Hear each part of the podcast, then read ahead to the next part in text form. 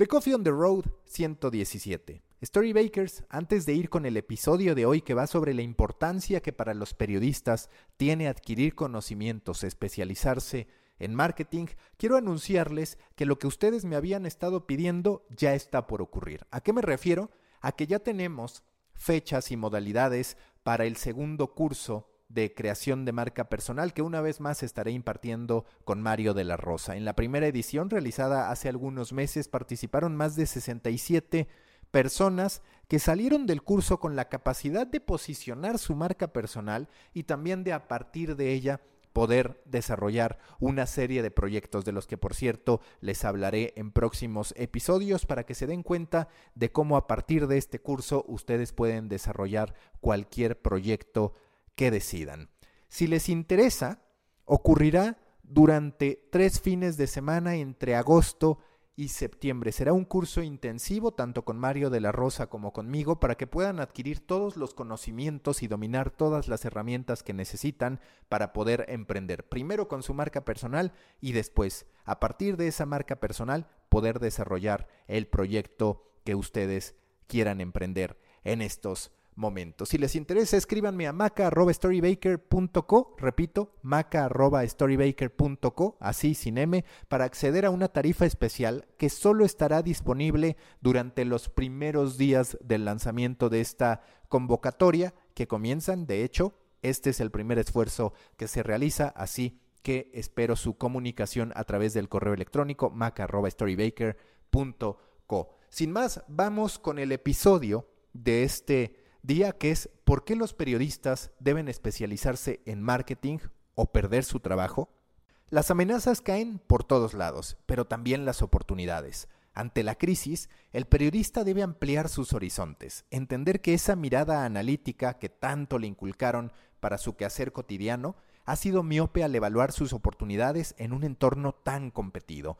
Se trata de comprender la base de lo que hace de mirarlo más allá de las piezas que entrega o publica sin mayor reflexión de por medio, de comprender las distintas manifestaciones de aquello a lo que lleva años dedicándose. El periodista que quiera subsistir, eso lo tengo muy claro, a menos que encuentre la plataforma indicada y la modestia suficiente para poder vivir con el apoyo de organizaciones y con la, por cierto, muy improbable aportación de los usuarios, deberá partir de dos conceptos de los que suele rehuir el marketing y su aceptación de esa etiqueta que hoy incluye a todos, pero que presenta más oportunidades que el encasillamiento periodístico, la de ser content creator. Explico a continuación por qué es urgente que el periodista se especialice en marketing. Primer punto, del contenido a la distribución, de la distribución a la conversión. Aún en estas fechas, aunque lleva años fungiendo como la declaración de verdaderos gurús y de los que pretenden serlo, se menciona a la distribución como la pieza clave de la generación de contenidos. Sin embargo, y aún reconociendo que esa distribución termina representando una pieza fundamental para que un contenido cumpla su objetivo, el tercer concepto, la conversión, será el que prevalecerá como eje rector de la operación de los medios de comunicación en el futuro. El contenido de nada sirve si no encuentra a la audiencia específica que le pueda garantizar notoriedad. Pero en la época de las redes sociales en que interacciones no significan negocio y en que si no se cumplen con ciertos parámetros los millones de views pueden no significar ni un solo beneficio económico, será aún más relevante la conversión que se tenga de cada pieza de contenido que generemos, ya sea a partir del objetivo que nos hayamos trazado con un anunciante o del que nos hayamos propuesto alcanzar en nuestra relación con los usuarios. Es decir, son dos posibilidades. El periodista olvidó el factor conversión incluso antes que el de la distribución. Por sentido común, los reporteros empezaron a usar con mayor o menor acierto sus redes sociales para promover sus contenidos, es decir, algo de distribución hacían. Pero en lo que respecta a conversión, salvo por los golpes quirúrgicos que pudieran darse a través del impacto de una portada en un diario impreso, han fallado en contemplar siquiera la potencial relevancia de la conversión, entendida como el gran objetivo de lo que se está publicando. En marketing, cada esfuerzo se mide. Las parrillas de contenido especifican el objetivo de lo que se va a publicar y el segmento para el que está pensado ese contenido. Los medios, en cambio, han asumido que lo suyo es un negocio al mayoreo, de maquila, donde el valor unitario se debilita para, en cambio, entregar un buffet de contenidos esperando que algo de lo que ahí se está ofreciendo sea valorado por el lector. Pero esa modalidad tiene un problema. Incluso si esa persona que nos está visitando o leyendo encuentra un platillo de buen sabor en medio del resto de platillos de mediano nivel, el lector será incapaz de evaluarlo como una pieza independiente, no tanto en su consumo, donde evidentemente se va a terminar dando cuenta de lo que es, pero sí en la percepción que tendrá sobre el producto en general. No es lo mismo diseñar una tienda que tenga solo las prendas de moda y de alta costura que una que aspira a vender a todo tipo de público y con una amplia gama de precios.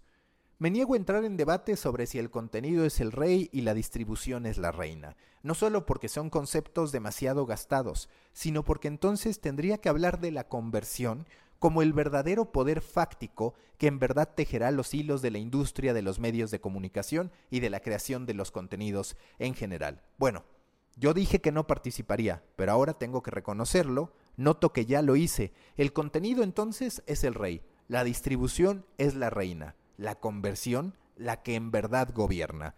El periodista o entiende el valor del funnel que siempre han aplicado las marcas para sus estrategias, o seguirá convertido en ese creador de gritos al aire, esperando que alguien, quien sea, lo escuche. Y cuando buscas a quien sea, tu negocio se desenfoca. Segundo punto, leads de calidad, audiencia de calidad. Los medios de comunicación han actuado como el que está tan deseoso de atención que espera atrapar al que sea, sin importar sus características, su ubicación, su posición económica, sus preferencias, sus intereses, en términos generales, todo aquello que sí está claro en las segmentaciones que realizan las marcas. Al periodista le ha faltado conciencia sobre los costos de operación de un medio de comunicación. Sabe qué piezas se supone que debe llevar el negocio, pero no profundiza en el porqué de esas piezas ni en lo que justifica o no que las mismas se integren a la operación cotidiana. En muchos sentidos, los medios de comunicación tendrían que trabajar como los equipos de marketing de una empresa, que tienen presupuestos acotados, objetivos bien definidos e intereses y estrategias que pueden cambiar con el tiempo a partir de la sensibilidad que han debido desarrollar tanto hacia afuera, es decir, en la sociedad y en su entorno, como hacia adentro, el momento económico, su realidad como negocio y el estado reputacional de la empresa entre varios factores más.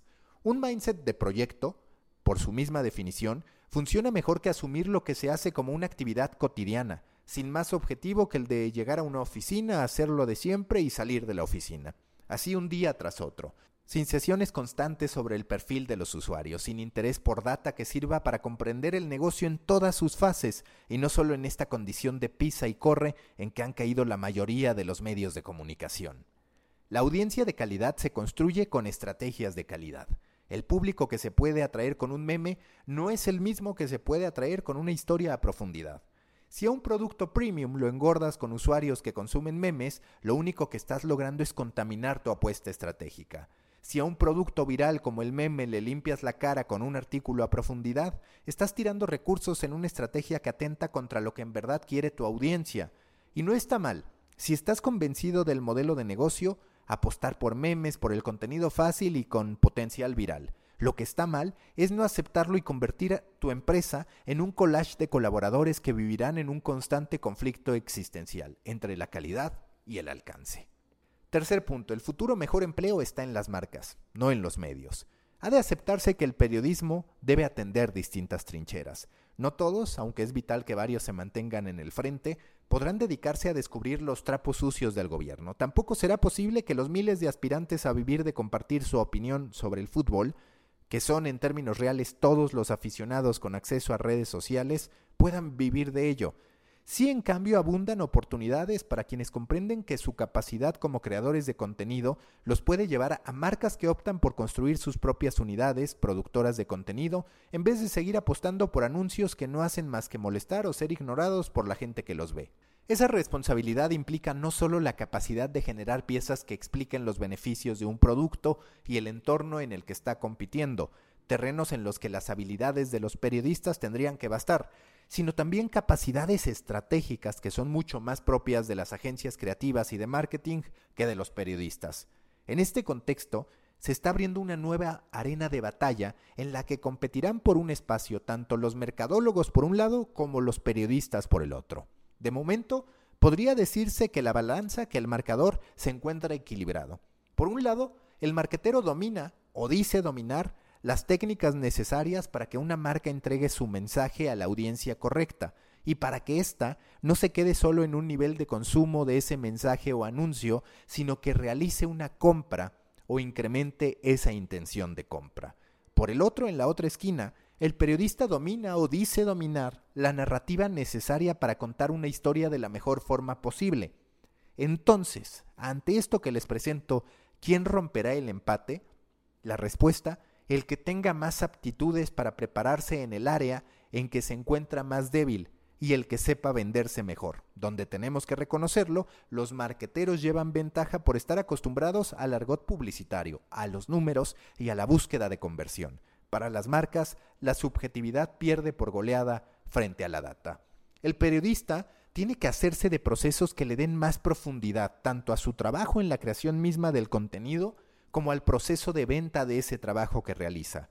Si bien los datos pueden significar un golpe con la fuerza suficiente para definir el fracaso de un proyecto, también es cierto que son argumentos indiscutibles para tomar decisiones, para validar lo que hacemos y para dotar de ciencia lo que durante años quiso manejarse a partir de la intuición y de la sabiduría que se supone que da la experiencia. La oportunidad es muy grande para el periodista. Su entrada a empresas que buscan mejorar su storytelling en niveles internos y externos no solo conforma hoy la única avenida despoblada de la creación de contenidos, sino también una que casi con certeza terminará representando mayores ingresos que los muy bajos sueldos ofrecidos por la industria de los medios de comunicación a lo económico y a lo contextual, ha de sumarse la posibilidad de en verdad construir un side project ante los horarios fijos de las empresas que contrastan con los horarios elásticos de los medios, donde siempre existe una hora de entrada, pero también siempre una hora de salida que no está garantizada. Cuarto punto, si no es en las marcas, cuando menos desde los medios. Si el negocio de los medios hace años que trabaja para las marcas antes que para las personas, sería lógico pensar en que los periodistas, que son pieza fundamental de esos medios, acabaran con el intermediario para ir con las marcas. Pero si por diversas circunstancias no ocurriera y el periodista decidiera seguir por fuerza o voluntad en un medio de comunicación, tendrá que fortalecer su capacidad para crear contenido que derive en una venta. La premisa es sencilla.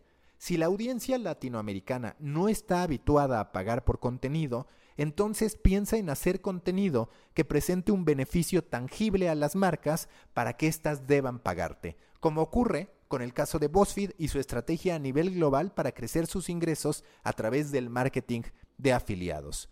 Un periodista tiene que saber vender sus historias, tiene que saber vender productos y tiene que saber venderse a sí mismo. Son cuestiones indiscutibles. Dichas condiciones no dependen de la plataforma o del tipo de empresa en que trabaje. El marketing de afiliados, guste o no a partir de los principios que nos inculcaron en la academia, será una de las tendencias que marquen el futuro inmediato de los medios. Y sí, sé que dirán que las comisiones que se pagan son ínfimas, pero en casi todos los casos, esas comisiones ínfimas serán más altas que el valor económico demostrable que puede tener una de las miles de piezas de contenido que se producen día con día. En este punto, como lo dije anteriormente, el entendimiento del funnel se hace indispensable, pero también adquirir nociones de comercio electrónico y entender qué tipo de mensajes suele enviar una marca para concretar una venta. A esos conceptos que se resumen a la observación y análisis se tiene que sumar uno más, la construcción de un criterio editorial y de ética personal para hacerle ver a la audiencia que está ante un contenido con intenciones comerciales y para que incluso habiendo dado ese aviso la información ahí expuesta no contenga ni inconsistencias ni falsedades. Los escrúpulos periodísticos siempre tendrán que ser más sólidos que los del vendedor, por lo que sobre ese periodista y medio que encuentre en el marketing de afiliados un modelo de negocios, caerá la necesidad de ser un vendedor nivel experto, de los que por cierto hay muy pocos, efectivo para las ventas pero honorable en el mensaje. Esa es la labor del periodista en el presente y en el futuro. En conclusión, el periodista debe dejar de tocar en una puerta en la que nadie responde. Frente a la crisis, está la alternativa de insistir en ser parte de una industria en escombros donde tocará reconstruir sin que existan garantías de lograrlo, o la de decidir que hay puertas mejores por las que se puede pasar para encontrar tanto la satisfacción profesional como la satisfacción personal. Los resultados distintos se alcanzan como sabemos por los múltiples quotes que aparecen en Google a ese respecto, mediante acciones distintas. Hoy más que nunca se necesita contenido en todas las plataformas, quizás exceptuando los medios que tienen un exceso de contenido, aunque dicho sea de paso de escasa calidad, y en todas las empresas, exceptuando los medios que lo que necesitan es dinero en vez de contenidos. El periodista puede ser el que satisfaga esa demanda, pero lo será siempre y cuando incorpore conocimientos metodológicos y la conciencia necesaria sobre la importancia de convertir y de tener un objetivo primario al generar cualquier pieza de contenido. La creación de contenidos se puede simplificar en tres grandes jugadores, los influencers o content creators, grupo conformado principalmente por gente que de forma independiente y sin que por fuerza pasara por una preparación periodística, construyó una audiencia que hoy le representa alcance y es cierto algo de autoridad en distintos temas. Después están los periodistas, grupo que se especializa en la obtención de información, en el contraste de datos y en la elaboración de narrativas que puedan impactar bajo parámetros más establecidos que los de los creadores de contenido, y al final, aunque no así en relevancia, los marqueteros, grupo que hace contenido sin grandes aspiraciones estéticas y narrativas, pero que en muchos de los casos logra objetivos de ventas que los otros dos sectores ni siquiera se plantean.